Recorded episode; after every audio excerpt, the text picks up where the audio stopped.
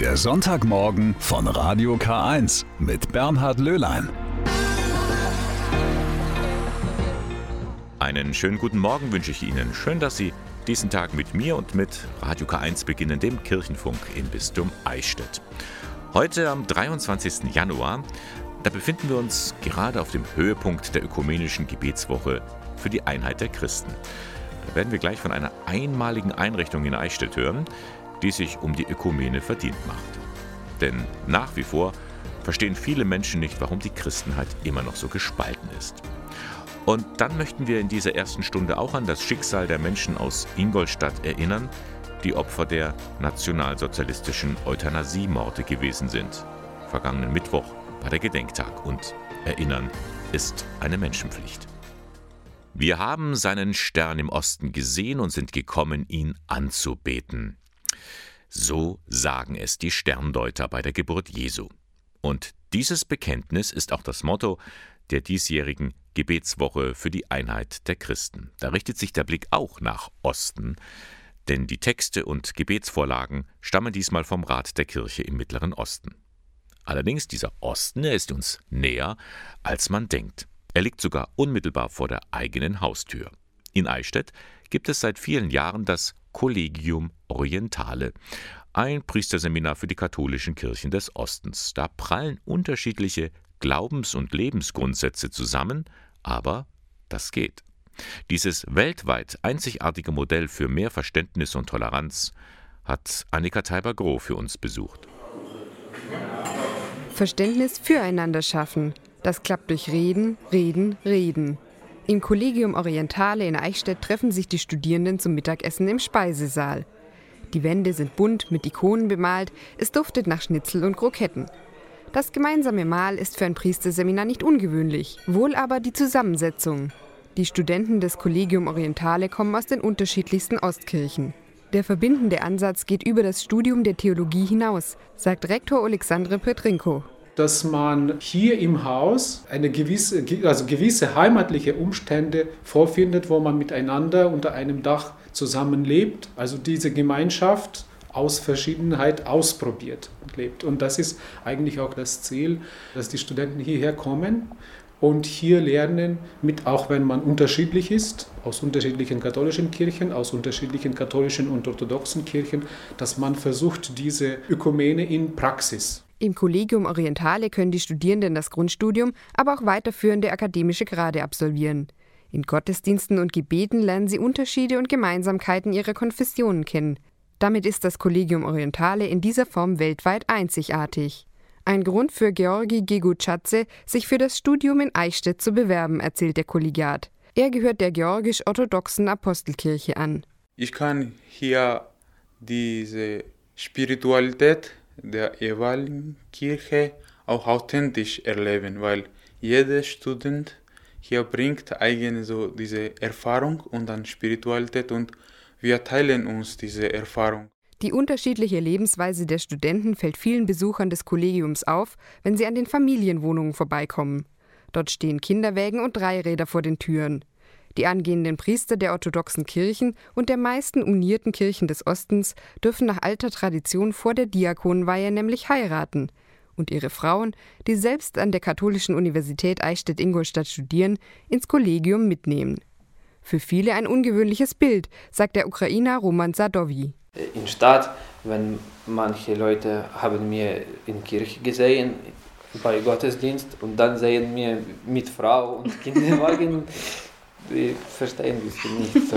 Wie kann es zusammen funktionieren? Die Traditionen und Riten der anderen kennenlernen.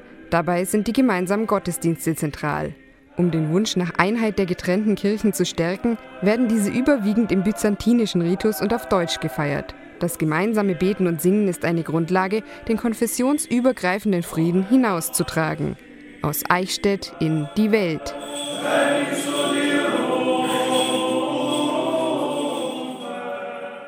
Das Kollegium Orientale Annika Teiber-Groh hat uns das Priesterseminar für die katholischen Kirchen des Ostens vorgestellt. Bleiben wir noch einen Augenblick bei der ökumenischen Gebetswoche für die Einheit der Christen. Die geht jedes Jahr vom 18. bis 25. Januar. Bei gelebter Ökumene, denkt man ja erstmal an die Zusammenarbeit von Pfarreien, an ökumenische Gottesdienste oder Projekte. Gelebte Ökumene gibt es aber vor allem im Kleinen, in der Familie. Hochzeiten zwischen Katholiken und Protestanten sind längst Normalität geworden. Auch für Karin und Max Sammler aus Schwabach. Weil für meine Großeltern her schon äh, mir das vorgelebt wurde. Also mein Opa war evangelisch und meine Oma war katholisch. Also, und da hat es auch das sehr harmonisch ist das abgelaufen. Ich war, seit ich sie kenne, eigentlich öfters in katholischen Gottesdiensten, habe mich da auch wohlgefühlt und das war auch alles ganz, ganz locker und hat mir auch total Spaß gemacht. Jeder bleibt bei seiner Konfession und respektiert den anderen. Doch so einfach wie heute war das nicht immer. Sogenannte Mischehen waren nicht gern gesehen. Als Kurt und Renate Kirchberger 1963 heirateten, taten sie das über große Widerstände hinweg, auch über deren Eltern. Mit den Eltern war einige Jahre Funkstille. Man hat sich ganz selten einmal besucht, aber ansonsten, es war keine Unterstützung, keine Hilfe da, es war kein Verständnis da. Also meine Schwiegereltern waren total dagegen. Schon allein deswegen, weil ich katholisch war, älter war, aus der Oberpfalz. Es waren alles Gründe. Nur meine Eltern, die haben gemeint, muss das unbedingt der evangelischer sein. So war das damals. Das ist Gott sei Dank vorbei. Heute sind die meisten Pfarrer oder Pastoren froh, wenn sich überhaupt noch jemand zu seinem Glauben bekennt. Auch Karin und Max Sammler machen sich Gedanken, wie sie ihr Christsein im Alltag leben werden. Und da müssen sie manche Kompromisse schließen. Da wir jetzt regelmäßig auch in die katholische Kirche gehen, werden natürlich auch unsere Kinder dann katholisch erzogen werden, werden auch katholisch getauft. Für mich keine Frage, dass man Weihnachten, Ostern, zu sonst allen möglichen Hochfesten, eigentlich kirchlichen Hochfesten, dann natürlich auch in die Kirche geht. So ist Ökumene gerade auch im Kleinen möglich. Darauf zielt die Gebetswoche für die Einheit der Christen ab. Der zentrale Gottesdienst dafür, der findet heute statt, um 15.30 Uhr im Kölner Dom. Sie können ihn live im Internet verfolgen unter domradio.de. In diesen Tagen werden wir erneut erinnert an das Unrechtregime der Nazis. Am 27. Januar ist der Tag des Gedenkens an die Opfer des Nationalsozialismus.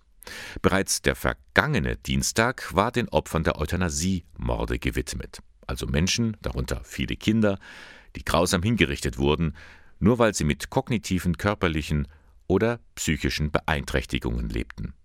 Einer von ihnen war der kleine Josef Jakob aus Ingolstadt. Im vergangenen Sommer wurde für ihn ein Erinnerungszeichen angebracht an der Kirche St. Anton. Pfarrer Matthias Blaha. Man sieht an der Außenwand zwischen den beiden Portalen eine kleine metallene Stele, silberfarben, mit einem ungefähr 12 mal 12 Zentimeter großen Quadrat in Gold. Und auf diesem goldenen Quadrat sind ein paar wichtige Daten eines Kindes drauf zu lesen, das hier in St. Anton geboren wurde, getauft wurde und dann letztlich dem Euthanasie-Irrsinn der Nazis zum Opfer gefallen ist. Ein kleines Zeichen mit einer großen Wirkung. Denn damit wird sichtbar, wie menschenverachtend das Regime war. Von Anfang an. Die Reaktionen auf die Tafel an der Kirche sind durchwegs positiv. Vor allem auch Leute, ich sehe das immer wieder, wenn ich dran vorbeigehe, die hier sich dann kurz vor dieser Stele platzieren und ein Selfie machen oder miteinander einfach da kurz das anschauen und so. Nicht nur nach Gottesdiensten, sondern auch Passanten hier. Es kommen ja hier viele Menschen vorbei. Angeregt wurde dieses Erinnerungszeichen von der Stadträtin Agnes Krummwiede. Vor zwei Jahren fing sie an, sich intensiv mit der NS-Vergangenheit auseinanderzusetzen. Anlass war eine Gedenkveranstaltung, bei der die Namen der Opfer aus der Region Ingolstadt vorgelesen werden sollten. Doch die Namen der Euthanasie-Opfer fehlten. Es gibt keine, so die erste Auskunft. Da fing Agnes Krumm wieder an zu recherchieren. Sie wandte sich an die Dokumentationsstelle Hartheim, im Dritten Reich eine von sechs Tötungsanstalten. Und ich habe dort auch sehr schnell Auskunft bekommen. Also innerhalb von ein paar Minuten habe ich eine E-Mail bekommen mit einer Datenbank mit 36 Namen von Opfern aus Ingolstadt, die dort ermordet worden sind. Unter anderem eben auch ein siebenjähriges Kind. Und ich habe selber einen Jungen in dem Alter. Und das hat mich einfach tief bewegt. Ja, wir haben dann auch die Patientenakten angefordert aus dem Bundesarchiv. Die gibt es dort für einige der Opfer. So kam der Stein ins Rollen. Krummwiede forschte, sammelte und wandte sich auch an die Angehörigen. Man muss wissen, dass ganz viele Angehörige das diffuse Wissen haben, dass damals ein Familienmitglied, das gehört ja zur Identität von uns allen, wer waren unsere Vorfahren, dass also ein Vorfahre von ihnen da zu Tode gekommen ist. Man kennt die Umstände nicht, es wird, wurde nicht darüber gesprochen. Und das löst bei ganz vielen Angehörigen wirklich ein Trauma aus, ja, bis in die nächsten Generationen. Und zur Bewältigung dieses Traumas ist es ganz wichtig, erstmal aufzuklären, was ist genau mit, dem, mit diesem Menschen passiert. Und ein weiterer Aspekt ist eben die öffentliche Anerkennung des Unrechts durch die Stadtgesellschaft. Die Menschen in der Stadt sollen erfahren, was damals passiert ist. Und darum hat sie ihre Untersuchungen angedockt an das Forschungsprojekt Opfer des Nationalsozialismus in Ingolstadt. Zusammen mit ihrem Kollegen Lutz Tietmann richtet Janina Rummel hier den Blick auf die vielen Opfergruppen von damals. Menschen, die verfolgt, geschädigt oder ermordet wurden. Ein Beispiel ist eben natürlich die Opfergruppe der NS-Euthanasie, aber es sind auch Sinti und Roma, es sind die als sogenannten asoziale und Berufsverbrecher ähm, betitelten, es sind eben jüdische Bürgerinnen und Bürger, es sind aber auch Vertreter von Glaubensgemeinschaften. Zum aktuellen Stand unterscheiden wir in 15 verschiedene Opfergruppen. Darauf bauen wir eben auch die Forschung auf. Das Besondere an den Euthanasieopfern ist, es wird erst seit relativ kurzer Zeit so richtig geforscht. Nun möchte man vermehrt ihre Lebensgeschichten veröffentlichen, ihnen ein Gesicht geben. Also ich denke, das ist sehr, sehr wichtig, dass wir diese würde, die den Personen genommen wurde, somit auch nicht in Gänze wiederherstellen können, aber eben dafür ähm, sorgen möchten, dass sie nicht in Vergessenheit geraten, nicht nur für das Jetzt und Hier, sondern auch für die Zukunft, dass an diese Personen weiterhin gedacht wird, dass sie nicht vergessen werden, dass sie weiterhin gewürdigt werden. Eine Kultur des Erinnerns, das scheint heute wichtiger denn je zu sein, denn immer wieder begegnet man der Ansicht, wir müssen doch mal einen Schlussstrich ziehen hinter dieses schreckliche Kapitel der deutschen Geschichte. So etwas bringt Agnes Krummwiede in Rage. Wir können gar keinen Schlussstrich ziehen. Gerade durch die Beschäftigung mit der NS-Euthanasie wird eines klar, es kann jeden von uns treffen in einer faschistischen Diktatur. Jeder kann krank werden, jeder kann ein krankes Kind auf die Welt bringen. Wir müssen alle alles tun, damit so etwas nie wieder passiert. Und dazu gehört eben auch, dass wir uns informieren. Zum Gedenktag für die Opfer der NS-Euthanasie am 18. Januar hat Agnes Krummwiede ein Schicksal veröffentlicht, das Leben des Jakob Schneeberger. Er stammte aus Kasing, wurde wegen einer Beeinträchtigung in eine Heilanstalt eingeliefert. Mit 25 Jahren wurde er ermordet. Einer von bisher 51 betroffenen Personen aus dem Raum Ingolstadt, die bekannt wurden.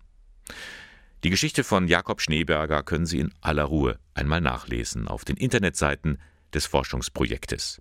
Geben Sie in Ihrer Suchmaschine ein Opfer des Nationalsozialismus in Ingolstadt. Everlasting Love, eine Liebe, die lange andauert. Das ist auch die Geschichte einer langen Freundschaft zwischen Selma und Anton. So heißt ein Bilderbuch für Kinder, das auf ganz behutsame Weise mit dem schwierigen Thema Antisemitismus vertraut macht. In der Geschichte von Nina Kölsch-Bunzen trifft die hochbetagte Selma auf Anton, ihren Freund aus Kindertagen. Sie blättern gemeinsam im Fotoalbum und dabei erfahren Selmas Urenkelin Miri und Antons Urenkel Tom viel über alte Zeiten, über Kinderspiele, Spaß und Zusammenhalt, aber auch über Ausgrenzung, denn Selma ist als Jüdin immer stärker vom Antisemitismus bedroht. Doch die beiden bleiben Freunde fürs Leben. Ihre Stärke und ihren Mut geben sie an die Urenkel weiter. Ich finde, das ist ganz toll gemacht, denn das Buch traut den Kindern etwas zu, ohne sie zu überfordern. Und es lädt zum Austausch mit den Erwachsenen ein. Was ist Antisemitismus? Welche Folgen kann das haben? Und vor allem, was kann man dagegen tun? Mit ihren einfühlsamen, sensiblen Bildern schafft die Illustratorin Marion Gödelt eine ganz eigene Atmosphäre. Selma und Anton, die Geschichte einer langen Freundschaft, das Buch ist erschienen im Ariella Verlag. Gerade zum Gedenktag an die Opfer des Nationalsozialismus am 27. Januar eine vorsichtige Erstbegegnung mit dem Thema Judenfeindlichkeit für Kinder ab vier Jahren. Es hat länger gedauert als erwartet, das Missbrauchsgutachten des Erzbistums München und Freising. Am Donnerstag ist es mit mehrmonatiger Verspätung veröffentlicht worden und enthält auf fast 1900 Seiten brisantes Material. Unter anderem zu Papst Benedikt XVI. Ihm wird von der Kanzlei in vier Fällen ein Fehlverhalten vorgeworfen.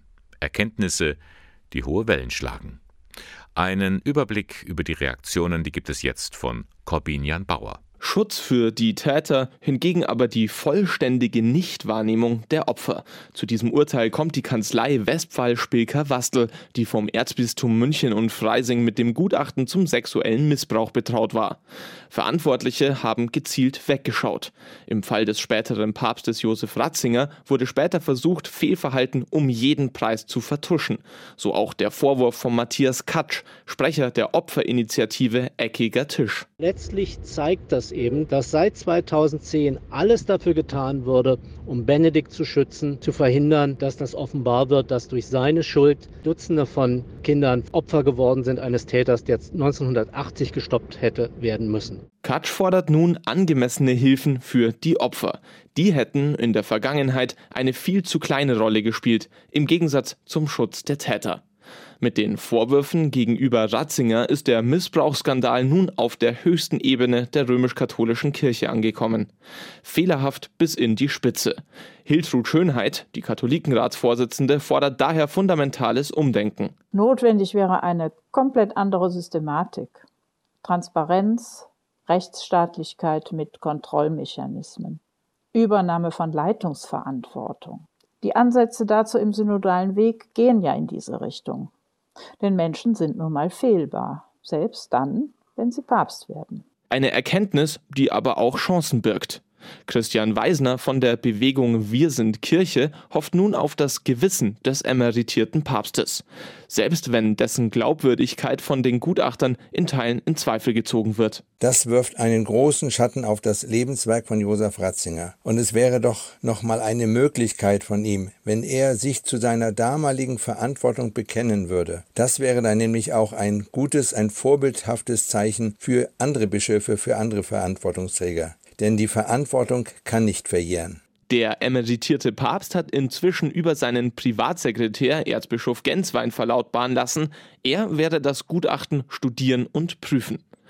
Während sich Kardinal Marx bei der Vorstellung des Gutachtens von der Leitung des Ordinariats hatte vertreten lassen, was ihm erhebliche Kritik einbrachte, kam am Donnerstagnachmittag eine erste Reaktion von ihm. In zwei Fällen wird ihm in dem Gutachten fehlerhaftes Verhalten im Umgang mit Missbrauchstätern attestiert. Wie ich immer wieder gesagt habe, fühle ich mich als Erzbischof von München und Freising mitverantwortlich für die Institution Kirche in den letzten Jahrzehnten. Als der amtierende Erzbischof bitte ich deshalb im Namen der Erzdiözese um Entschuldigung für das Leid, das Menschen im Raum der Kirche in den vergangenen Jahrzehnten zugefügt wurde. Ausführlich zum Inhalt will sich das Erzbistum aber erst in einer Woche, am nächsten Donnerstag, äußern. Das Missbrauchsgutachten aus München, es hat eigentlich das bestätigt, was man von anderen Untersuchungen bereits kannte. Nämlich, das waren nicht nur Verfehlungen von Einzelnen, dahinter stand so etwas wie ein systemisches Versagen. Ein Versagen, das sich nicht wiederholen darf. Darüber sind sich alle einig in der katholischen Kirche. Darum gibt es in jeder Diözese Beauftragte für die Prävention. Im Bistum Eichstätt ist das Gabriele Siegert und die begrüße ich jetzt sehr herzlich bei mir im Studio. Guten Morgen, Frau Siegert. Guten Morgen.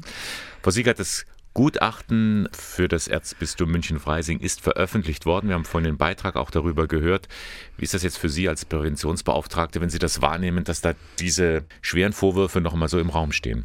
Ich bin ja jetzt schon einige Jahre dabei, seit 2011 in dieser Arbeit. Und es ist für mich immer noch schwer fassbar, schwer auszuhalten, zu hören, wie mit dem allen umgegangen wurde.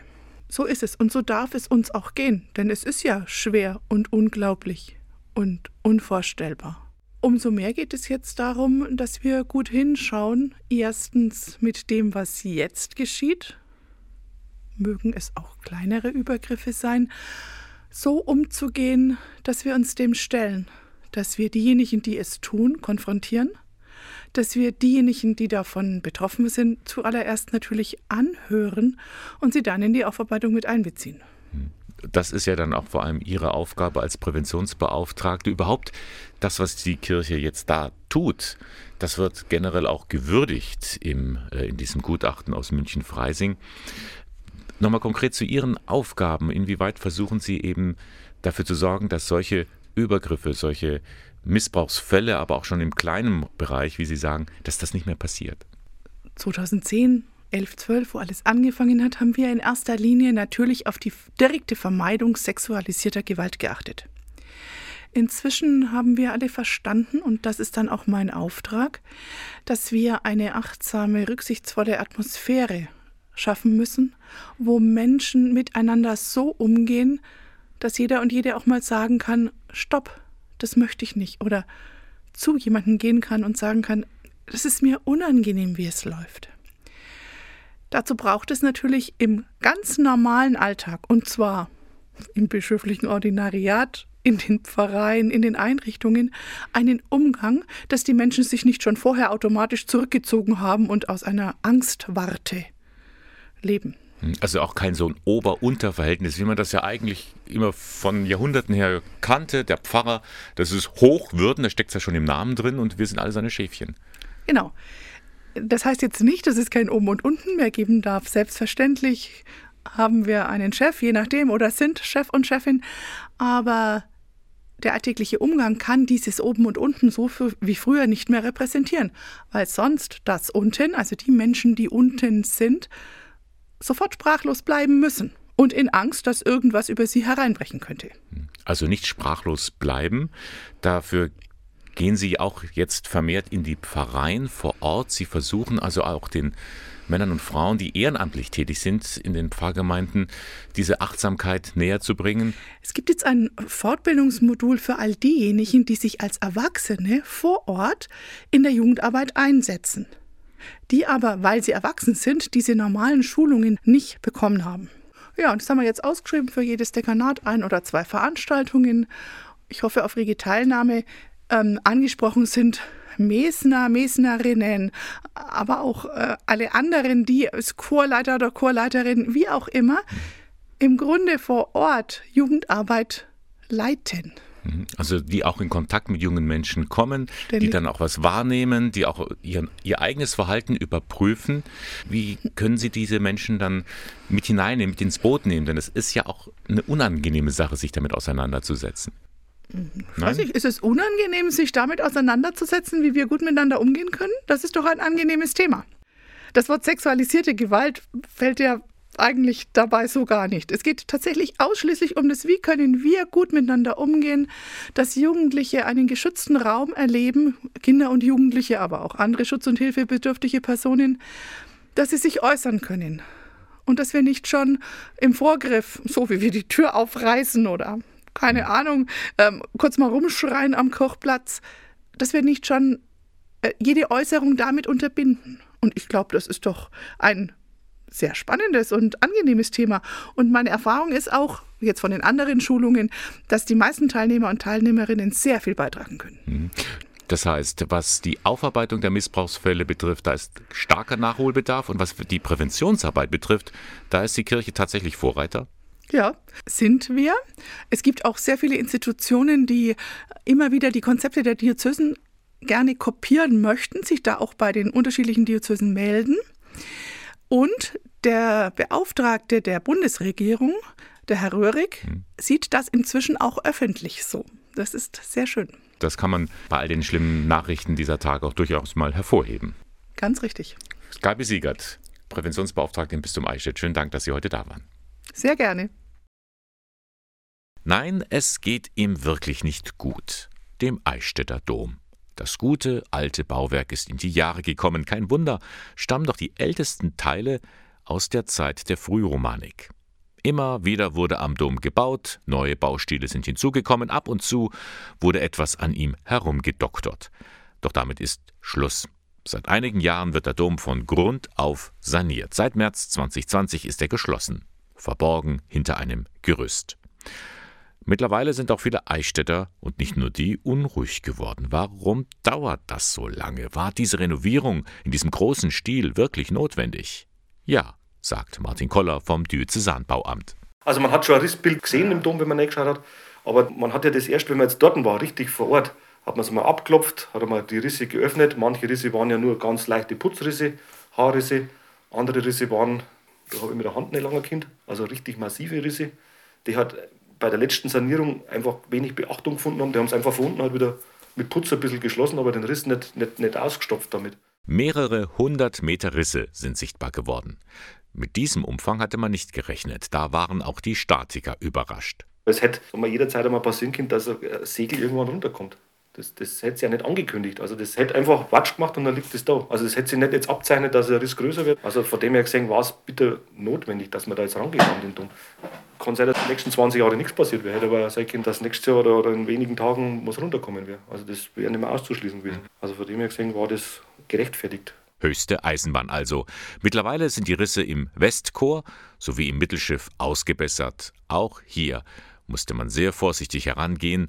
Gefüllt wurden die Risse mit flüssigem Mörtel. Zum Teil ist er bloß eingelaufen also, und zum Teil hat man es verpresst, also richtig mit einer Pumpe. Das hat der Statiker immer individuell angegeben, weil wir natürlich keinen, keinen Zweitschaden nicht erreichen wollten.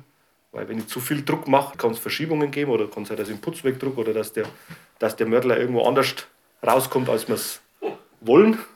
Also das war von Riss zu Riss eigentlich individuell. Martin Koller ist überzeugt, ohne diese umfänglichen Renovierungsmaßnahmen wäre es über kurz oder lang zu einer Katastrophe gekommen. Darum ist es gut, dass man am Dom diese Operation macht. Dem Patienten, dem geht es gut, aber es braucht halt noch Zeit, bis alles fertig ist. Bis zu den Ferien ist es zwar noch lange hin, aber man kann ja nie früh genug planen. Denn gerade jetzt hat die Caritas im Bistum Eichstätt wieder ihre Kinderfreizeiten in den Ferien veröffentlicht. Und in den Sommerferien sind es gleich fünf Stück. Da geht es per Anhalter durch die Galaxie, im Jugendhaus Schloss Pünz oder in die Schule der magischen Tiere auf der Jugendherberge Eichstätt. Angeboten wird auch eine Freizeit Harry Potter. Alle Muckel sind da herzlich willkommen in der Jugendherberge Pottenstein. In der Regel sind diese Freizeiten für Jungen und Mädchen zwischen 10 und 13 Jahren. Anmelden oder erstmal informieren können Sie sich vor Ort bei Ihrer zuständigen Caritas-Kreisstelle, zum Beispiel in Eichstätt oder Ingolstadt. Apropos Ingolstadt. Da plant die Caritas-Kreisstelle wieder ihre beliebten Stadtranderholungen. Nicht nur in den Sommerferien, sondern bereits für die Oster- und Pfingstferien. Das Besondere daran, bei diesen Freizeiten für 5- bis 11-jährige Kinder aus Ingolstadt und Umgebung übernachten die Kleinen zu Hause. Tagsüber sind sie dann miteinander unterwegs, erklärt Ansprechpartnerin Diana Cepina. Bis halb neun werden die Kinder äh, gebracht und dann bleiben äh, mit uns bis 16 Uhr. Jeden Tag gibt es äh, Plan, was wir machen, was wir zusammen unternehmen, dass die Kinder in diese verrückten Zeiten einfach ein bisschen Abwechslung haben und äh, Spaß haben dass sie ein bisschen mehr mit den anderen Kindern auch in Kontakt äh, sind und dass man einfach auf äh, diese Corona-Sachen äh, vergessen kann und ein bisschen Spaß haben kann. Für alle Freizeiten wurde ein ausführliches Hygienekonzept erstellt. Bis zu drei Wochen vor dem Start der Freizeiten können Eltern auf jeden Fall kostenfrei stornieren. Corona-bedingte Stornierungen sind bis zum Tag der Anreise sogar kostenfrei. Sie wollen sich informieren? Kein Problem. Alle Infos gibt es im Internet unter caritas-freizeiten.de. Der 24. Januar, das ist morgen und das ist der Internationale Tag der Bildung. Die UNESCO hat diesen weltweiten Gedenktag erst vor drei Jahren eingerichtet. Der Kerngedanke dieses Internationalen Bildungstags ist, auf die Chancengleichheit von Kindern und Jugendlichen in aller Welt hinweisen. Es geht also nicht in erster Linie darum, wie man richtig lesen und schreiben lernt. Nein, es geht um Zukunftsperspektiven für Kinder, deren Kindheit geraubt wird, weil sie arbeiten müssen. Im Bergwerk zum Beispiel oder in der Textilfabrik oder auf der Müllhalde, statt in die Schule zu gehen. Oft zu Hungerlöhnen, um ihre Familien mit zu versorgen. Die Corona-Krise hat das Ganze noch verschärft. Wie katholische Hilfswerke sich hier bemühen, um Perspektiven für die Jüngsten zu erreichen, Darüber berichtet Johannes Senk. Zwischen Bergen von Elektroschrott verrichten Kinderhände anstrengende und schmutzige Arbeit. Bei Ghanas Hauptstadt Accra befindet sich der größte Schrottplatz der Welt. Viele Menschen in den Slums leben vom Handel mit dem Schrott. Die deutsche Ordensschwester Angelina Gerhards betreut diese Menschen. Sie weiß, wie gerade Kinder in diesem Umfeld leiden. Wenn die Kinder nach Hause kommen und dann gibt es nichts zu essen, weil die Mutter heute nichts verdient hat, wenn das von Tag zu Tag geht, das ist ja ein Teufelskreis. Die Armut zwingt die Kinder zur Mitarbeit auf dem Schrottplatz. So atmen sie nicht nur giftige Gase ein, auch ihre Schulnoten leiden mit fatalen Folgen. Der Erfolg davon ist auch unregelmäßige Noten und dass man eben am Ende der Schulzeit es nicht schafft, genug gelernt zu haben, um in eine richtige Ausbildung zu gehen. Ein Problem, das den ganzen afrikanischen Kontinent betrifft. Hier müssen weltweit die meisten Kinder mit anpacken, sagt Petra Schürmann vom katholischen Hilfswerk Die Sternsinger. Dabei ist die Arbeit auf dem Schrottplatz nur eins von unzähligen Beispielen. Da gibt es ja sehr, sehr große Unterschiede, was das sein kann. Das kann vom Arbeiten auf dem Markt, der Hilfe auf dem Feld der Eltern sein, bis hin in die Prostitution, Kindersoldaten und Drogenhandel, wo wir dann häufig in Fluchtsituationen mit zu tun haben. Die Expertin sieht Bildung als einzige Lösung. Doch hat sich hier die Corona-Krise verheerend ausgewirkt und sogar manch positive Entwicklung wieder zunichte gemacht. Wir wissen jetzt schon von Gesprächen mit Partnern, dass viele Kinder aus dem Schulsystem raus sind, dass sie in Arbeit gekommen oder gegangen sind, dass viele Projekte, die gute Arbeit über lange Jahre gemacht haben, so nicht weitergeführt werden konnten. Durch Bildung zu mehr Selbsthilfe. Das wünscht sich auch Schwester Angelina in Ghana. Denn für sie ist klar, die meisten wollen mehr machen aus ihrem Leben. Wenn die Leute die Möglichkeit haben, sowas anzufangen, dann tun sie das auch. Also das sind intelligente Menschen, das sind arbeitsame Menschen und die sind halt durch die Armut versklavt. Das war Johannes Senk mit einem Beitrag zum morgigen Internationalen Tag der Bildung. Langsam haben wir doch alle genug. Seit praktisch zwei Jahren heißt es immer und immer wieder, Achtung, eine neue Situation, wir wissen nicht, wie sich das entwickelt, also Vorsicht, haltet Abstand, tragt Masken, gebt niemanden die Hand, meidet Kontakte, meidet zu viele Leute. Ja, irgendwann geht da einem die Luft aus. Da können wir eine Tankstelle gebrauchen, an der wir uns immer wieder eine kleine Portion neue Kraft holen können. Das dachte sich der Pfarrer der Ingolstädter Gemeinde St. Augustin Erich Schredel. Und der hat tatsächlich eine kleine Seelentankstelle eingerichtet. In der Kirche. Das hat mich natürlich neugierig gemacht. In der Kirche St. Augustin in Ingolstadt ist Pfarrer Erich Schädel und hier sind wir jetzt an einem Seitenaltar. Hier sind diese vielen, vielen Gegenstände für die Tankstelle. Die sollen Trost, Hoffnung, Segen oder auch ein Lächeln geben. Was sehen wir da alles? Da sehen wir zum Beispiel ein kleines Bild, wo ein QR-Code drauf ist. Da kann ich mein Handy davor hinhalten und kriege direkt auf mein Handy einen Segen. Oder ich habe eine Kiste, wo ich seit acht Jahren schon Witze sammle. Die ist da, da kann man sich einen Witz holen. Meine Schwägerin hat mir einige Zettel geschenkt, wo weise Sprüche für den Tag drauf sind. Aber ich habe auch da ein bisschen Parfüm mit einem fröhlichen Duft drin. Den kann man sich aufsprühen und ist schon mal einfach ein bisschen in Fröhlichkeit eingehüllt. Dann haben wir auch äh, Seelennahrung mit, äh, mit kleinen Bonbons und andere Dinge, Muscheln zum Staunen und eine kleine Sanduhr für zehn Minuten, wo ich mir eine Pause gönne von etwas, was nicht gut ist. Das sind alles kleine, kleine Gegenstände, Tankstelle für die Seele, damit man im Alltag auftanken kann. Wie sind Sie auf die Idee gekommen?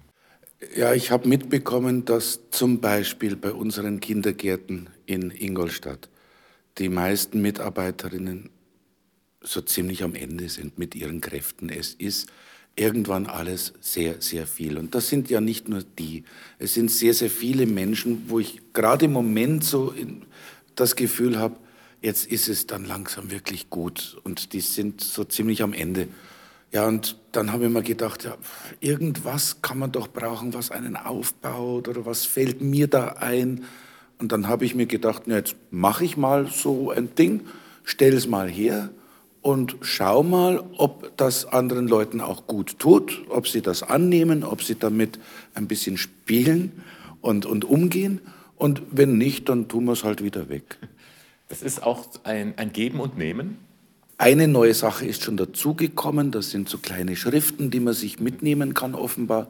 Hat jemand gedacht, das möchte ich mit jemandem teilen Und das finde ich gut. Also ein paar Dinge habe ich da, die werden irgendwann aus sein, wenn es jemand mitnimmt.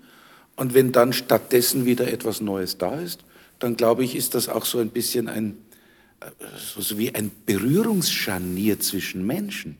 Ich habe was dabei. Oh. Das würde ich gerne hier lassen. Das passend natürlich jetzt auch zu mir. Es ist ein, ein Kartenspiel für Familien, ähm, das Freude bereiten soll. Das stelle ich jetzt mal dahin. Ja. Darf ich einfach da dazulegen? Und stattdessen nehme ich mir jetzt auch etwas. Das sind Muscheln. Das ist eine sehr schöne, ja schon fast Jakobsähnlich aussehende Muschel. Das ist eine Jakobsmuschel. Und die ist zum Mitnehmen gedacht? Bitte. Das ist sehr, sehr schön. Ihr Schädler, eine, eine schöne Idee. Haben Sie schon Rückmeldungen bekommen? Eine Leiterin vom Kindergarten hat mir erzählt, sie hat ich habe das in einem kleinen Brief beschrieben, äh, Gruß in die Woche, das mache ich alle paar Wochen jetzt in der Pandemie. Und sie hat das ihren Mitarbeiterinnen vorgelesen und die haben gesagt, Mensch, toll, und da gehe ich auch mal rein und das probiere ich mal aus. Das war bisher die, die erste Rückmeldung, ist ja erst seit gestern da. Ja, das ist eben hier an der Seitenkapelle in der Kirche St. Augustin in Ingolstadt eigentlich durchgängig offen, vorbeikommen und auftanken. Ja. Vielen Dank, Erich Schredel. Sehr gerne. Sie hören den Sonntagmorgen von Radio K1. An dieser Stelle folgt ja immer, so gegen halb elf, der Hoffnungssong. Ein Lied, das ein bisschen Licht bringen möchte in dunkle Zeiten. Heute machen wir das ein klein wenig anders, denn das Lied, um das es geht, hat jemand komponiert, der hier gleich um die Ecke wohnt. Pater Norbert Becker von der Oase Steinerskirchen. Er ist mittlerweile eine feste Säule im Bereich des neuen geistlichen Liedes. Er komponiert Themenlieder für Katholikentage oder die Ministrantenwallfahrt nach Rom.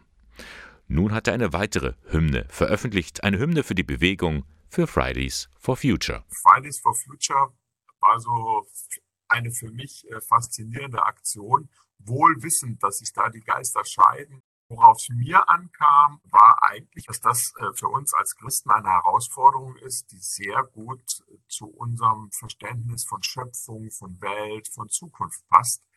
Dass wir eigentlich auch den Auftrag haben, da Zeichen zu setzen. Dieses musikalische Zeichen setzt er zusammen mit dem Texter Franz Josef Ruwe. Im Refrain heißt es da, wir haben keinen zweiten Planeten. Jeder kann es sehen, Gottes Schöpfung ist in Gefahr. Davor können wir nicht die Augen verschließen, Fridays for Future, um der Menschheit willen. Aber der Song will nicht einfach nur schildern, was wir alles versäumt haben, er will vor allem aufrütteln. Du kannst etwas bewegen. Es soll eher Mut machen, nochmal zu überlegen, wie ist das mit unserer Schöpfung? Wie gehen wir damit um? Und da denke ich an die Nächsten, die nach uns kommen. Dass wir Erwachsene heute einfach die Verpflichtung haben und den Kindern und Jugendlichen eine gesunde Schöpfung zu hinterlassen. Und da gibt es einige Stellschrauben, wo wir noch was tun können. Pater Norbert Becker hat den Song in der Corona-Zeit im Studio mit professionellen Musikern aufgenommen und auf seinem YouTube-Kanal veröffentlicht. Und da geht's wirklich ab. Wir haben das so ein bisschen als Ohrwurm gestaltet. Also es ist sowas, wo man so ein bisschen mitgehen kann. Es ist so ein Lied, ja, voller Bewegung und ja, voller Energie. So will ich das mal benennen. Und äh, da erfahre ich jetzt in den letzten Tagen schon ganz viel positive Re Resonanz. Also die Klicks bei YouTube gehen hoch und das ist schon ganz schön. So, und jetzt ist es höchste Zeit, dass ich Ihnen dieses Lied vorstelle, dass wir es uns anhören. Der Hoffnungssong am Sonntagmorgen. Pater Norbert Becker und Fridays for Future.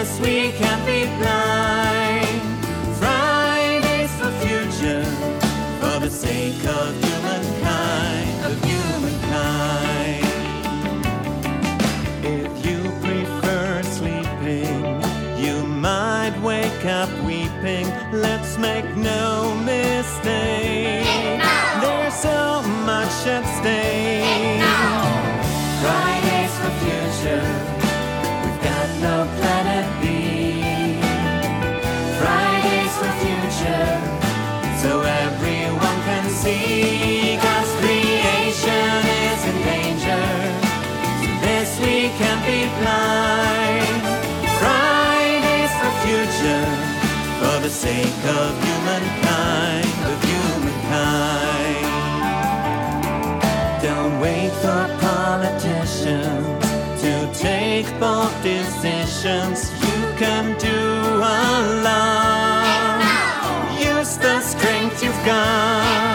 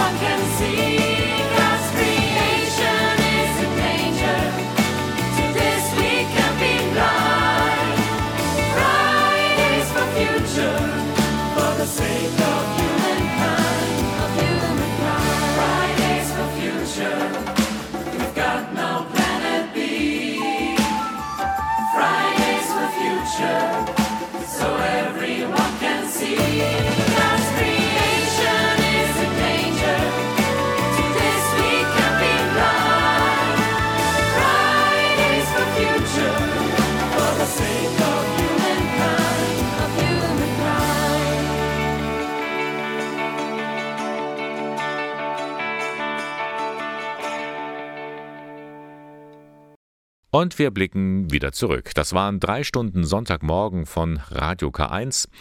Was gab es in der Sendung? Unter anderem haben wir über die schrecklichen Euthanasie-Morde berichtet. Menschen, vor allem Kinder, die wegen einer Beeinträchtigung vom NS-Regime hingerichtet worden sind. Auch der kleine Josef Jakob.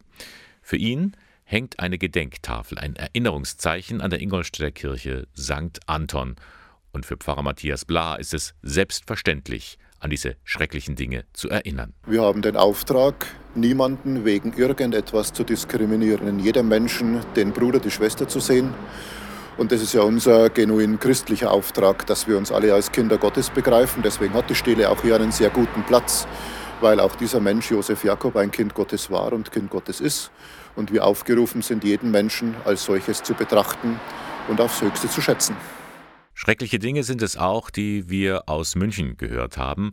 Eine Anwaltskanzlei hat ein Missbrauchsgutachten veröffentlicht und noch einmal bestätigt, wie die katholische Kirche vertuscht und verdrängt hat. Aber sie tut etwas. Zum Beispiel im Bistum Eichstätt gibt es ein Präventionskonzept. Die Beauftragte Gabi Siegert weiß sogar, dieses Konzept zum Schutz von Kindern und Jugendlichen wird überall geschätzt. Es gibt auch sehr viele Institutionen, die immer wieder die Konzepte der Diözesen gerne kopieren möchten, sich da auch bei den unterschiedlichen Diözesen melden. Und der Beauftragte der Bundesregierung, der Herr Röhrig, hm. sieht das inzwischen auch öffentlich so.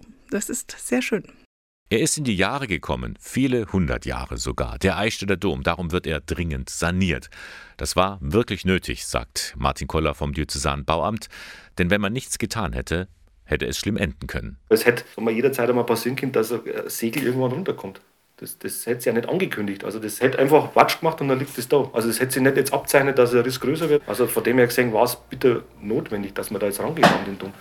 Kann sein, dass die nächsten 20 Jahre nichts passiert wäre, hätte aber sein können, dass nächstes Jahr oder, oder in wenigen Tagen was runterkommen wäre. Also das wäre nicht mehr auszuschließen gewesen. Also von dem her gesehen war das gerechtfertigt. Darum also die Sanierungsmaßnahmen. Der Dom bleibt bis auf weiteres noch geschlossen.